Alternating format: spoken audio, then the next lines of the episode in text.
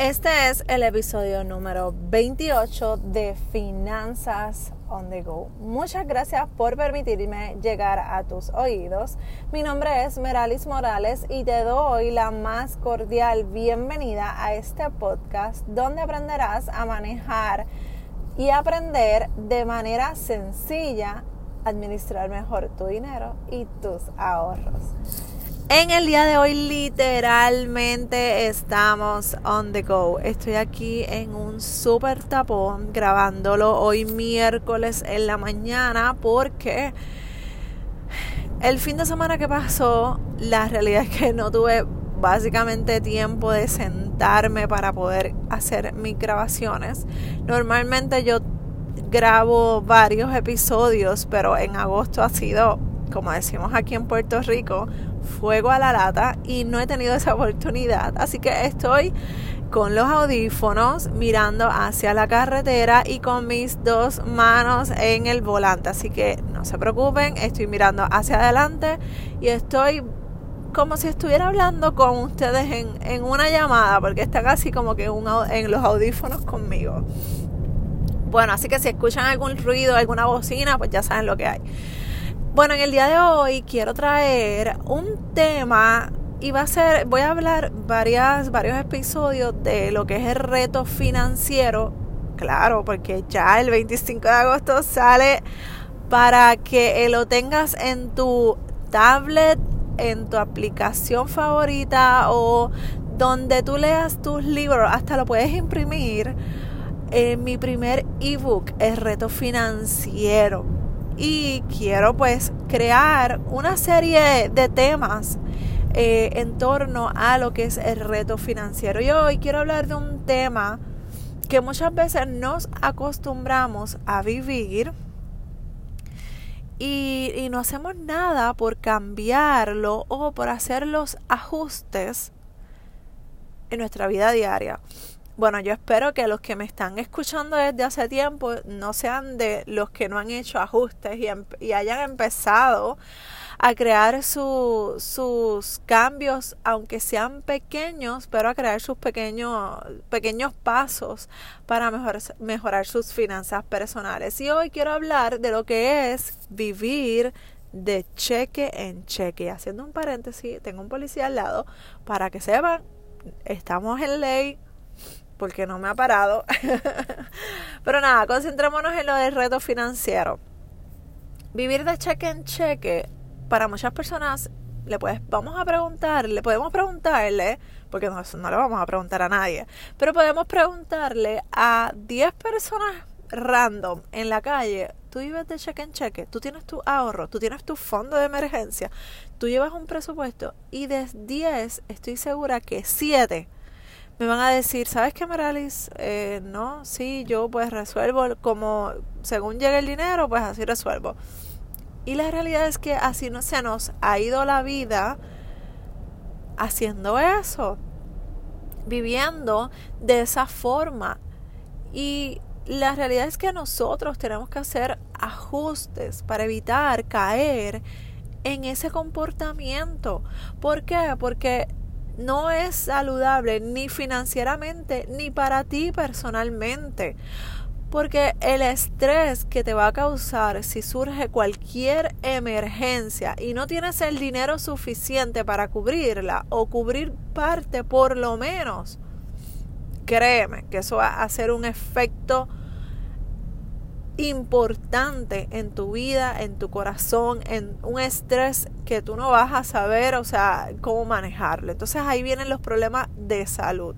Por eso es bien importante tener buenas finanzas porque cuando surja la situación o surja el, el problema, lo bueno es concentrarse en el problema, en la situación, sabiendo y estando confiado en que todo va a estar bien porque financieramente ya estamos ya estamos cubiertos.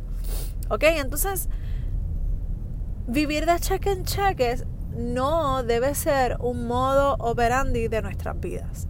Si, si, si tú estás aquí y si nosotros, ustedes llevan siguiéndome hace un tiempo, debes de saber y entender que eso no está bien.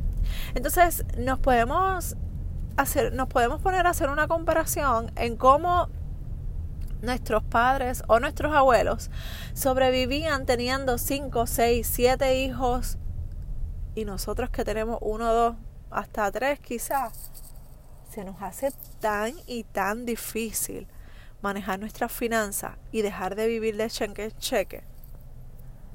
Ah, es que el gobierno me saca. Ah, es que esto, lo otro. Ah, es que tenemos tantas distracciones, tenemos tantas situaciones. La época es diferente y sí hay que reconocer que hay muchas distracciones, hay muchas alternativas, los colegios están caros, todo está aumentando, pero a medida que nuestros gastos aumenten, nosotros tenemos que hacer algo para aumentar también nuestros ingresos. Porque entonces tú tienes algún talento que tienes que identificar para poderle generar dinero, ponerle un precio y venderlo y emprender en esa área. No es que dejes tu, tu, tu trabajo, si tienes un negocio y tienes otro talento que tanto te apasiona, ¿los puedes hacer a la, a la misma vez? ¿Por qué no? Claro que sí. Entonces nos preguntamos, ¿por qué nuestro, cómo nuestros eh, abuelos y cómo nuestros eh, padres hicieron, lograron manejar cinco o seis hijos en la casa con un sueldo porque mamá se quedaba en casa y ahora los dos trabajamos y casi ni nos da, ¿verdad? Y entonces si vemos y hacemos esa comparación, ellos no gastaban en casas imposibles de pagar. Ellos no tenían autos imposibles de pagar. Ellos no compraban cosas que no necesitaban sus hijos le compraban una bicicleta y esa bicicleta la pasaban de, mano en mano hasta que llegaba al, último, al último hijo chiquitito, que era bendito, que era el que tenía que, que, que, coger lo que sobraba. Pero no, y no, y no quiero, ¿verdad?, sonar miserable, porque pudieras llegar a sonar así, como que, oh my God, Meralis, pero tan así tenemos que ser. No, no tenemos que ser tan así. Pero quiero que tengas en presente y tengas claro que antes se gastaba en ropa, lo que se necesitaba de ropa, en comida. Y yo creo que hasta los niños iban a escuelas públicas porque mis papás fueron a escuelas públicas y son profesionales. Entonces cuando venimos a ver cuáles eran las prioridades de la época de antes, de la época de nuestros abuelos. Pues que mamá estuviera con sus hijos, que mamá estuviera en casa cuando los niños estuvieran allí. Oye, y, y ok, la, queremos, nosotras como mujeres no queremos quedarnos simplemente en casa, porque yo siempre he, querido emprender, siempre he querido, siempre he pensado que hay algo más allá de un trabajo de 8 a 5. Y entonces mientras criamos a nuestros hijos en casas, hoy en día podemos ir a hacer otra cosa.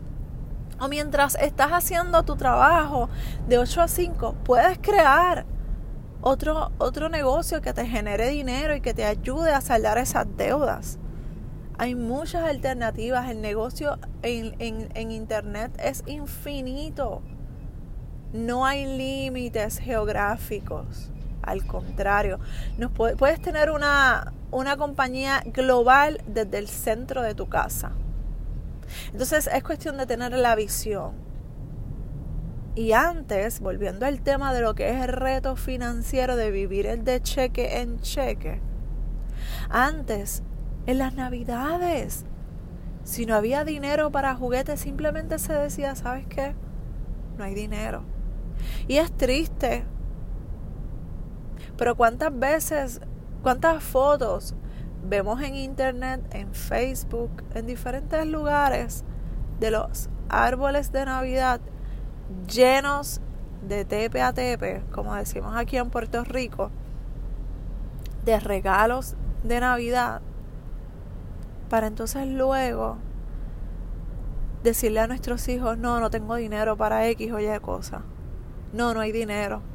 Entonces empieza el estrés financiero, empieza la situación eh, matrimonial. o la situación personal, financiera en nuestra vida. Y ahí es cuando empieza esta disyuntiva, que es lo que me ha creado analizar y pensar, pues cómo lo hacían mis padres que tuvieron tres hijos, somos tres. ¿Cómo lo hacían mis abuelos que tenían más de diez hijos? Y si seguimos para atrás, seguimos buscando. Ninguna de nuestras abuelas trabajaron así como que fueran profesionales, trabajaron en la casa. Qué mejor lugar, ¿verdad? Para una madre estar, por lo menos a mí, yo soy bien mamá y yo amo estar con mi hijo pero también amo emprender y amo lo que estoy haciendo en mi tiempo libre. Así que nosotros nos tenemos que concentrar en darle a nuestros hijos lo básico. Si queremos que nuestros hijos tengan una mejor educación que la que tuve yo en mi caso, eso es lo que yo quiero. Y pago un colegio que aunque quizás es un sacrificio. Yo quiero pagarlo, así que hay que bajar entonces y presupuestarnos para otras cosas. Hay que bajar la, el presupuesto y ajustarnos para poder brindar eso a mi hijo. Pero no se crean que yo le doy todo. No es por maceta, no es porque... No, él es un excelente hijo y yo me siento súper orgullosa de él pero yo no le puedo hacer ese daño. Así que en Navidades se les regalan tres regalos.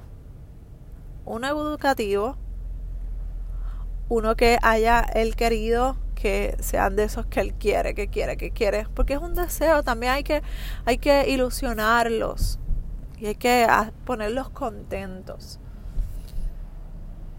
Y uno que sea de nosotros ¿verdad? Como padre, algo significativo. Y no se crean que esos regalos son costosos, porque se limita también el presupuesto para cada regalo. Pero yo lo que, ¿verdad? Estamos hablando de Navidad y apenas estamos en agosto, pero la realidad es que tenemos que prepararnos hasta para eso. Ya a la vuelta de la esquina llega Navidad. Y lamentablemente muchas familias en Puerto Rico están acostumbradas a recibir un bono de Navidad que este año lamentablemente no lo van a recibir. ¿Y qué vas a hacer si eres de esas personas? ¿Te vas a endeudar para cumplir los caprichos de tus hijos, de tu familia? Yo espero que tu respuesta sea no. Yo espero que tu pensamiento sea no. Que aunque quisieras, porque quisiéramos darle todo lo que tuvimos, lo que no tuvimos a nuestros hijos. Pero la realidad es que al final del día, ese abrazo, ese beso antes de acostarse, y ese es mi amor, te amo con todo mi corazón y me siento orgullosa de ti. Yo creo que cuesta, vale más que cualquier regalo que tú le puedas dar a tu hijo. Así que, oh my God, fuimos, fuimos como que emocionales, pero, pero quiero que, que pienses porque el reto financiero de vivir de cheque en cheque es real. Hay gente que está pasando por esto y no tienen dinero para cualquier emergencia que se presente, cualquier situación que se que ocurra en su casa y eso es una bomba de tiempo. Así que si eres de esos que eh, no, es, no tienes tu fondo de emergencia, yo te exhorto hoy, creo que es hoy, hoy es 21 de agosto 2018, desde cualquier parte del mundo que me escuches, te pido de favor que comiences a realizar tu fondo de emergencia, a crear tu fondo de emergencia para cualquier situación. Y no es que estamos llamando a que venga lo malo, no, no es eso. Al contrario, para cuando llegue el día malo, estar preparado y estar tranquilos y tranquilas de que todo va a estar bien. Yo espero que, aunque nos hayamos ido un poquito más de los 10 minutos, porque, oh my God, obviamente no estoy leyendo un libreto, todo esto es de mi mente, desde mi corazón, pues nos extendemos siempre porque a mí me gusta hablar y a mí me gusta eh, tener ese contacto eh, con ustedes y para mí eso es sumamente importante. Así que si tienes alguna pregunta de cómo hacer, cómo empiezo ese fondo de emergencia, tranquilo, tranquila. Lo puedes, puedes empezar buscando meralismorales.com y allí comenzar a buscar información en mi página, porque hablamos de todo lo que tiene que ver presupuesto, ahorros y entre ellos el fondo de emergencia. Pero si tienes dudas con algún otro tema, déjamelo saber en dudas.meralismorales.com. Estoy para ayudarte, estoy para poder aclarar todas tus dudas, ¿ok? También quiero agradecerte por esas cinco estrellas que me vas a dejar tan pronto termine este podcast porque la realidad es que eso me posiciona de una manera u otra dentro de los podcasts importantes que hay en el mundo. Recuerda que en el mundo de la internet no hay límites geográficos, así que estamos, estamos presentes en el primer podcast financiero en Puerto Rico, desde Puerto Rico. Así que nada, los escucho en la próxima y muchas gracias por escucharme. Muchas gracias por estar aquí. Un abrazo desde Puerto Rico y nos escuchamos en el próximo episodio de Finanzas on the Go. Bye.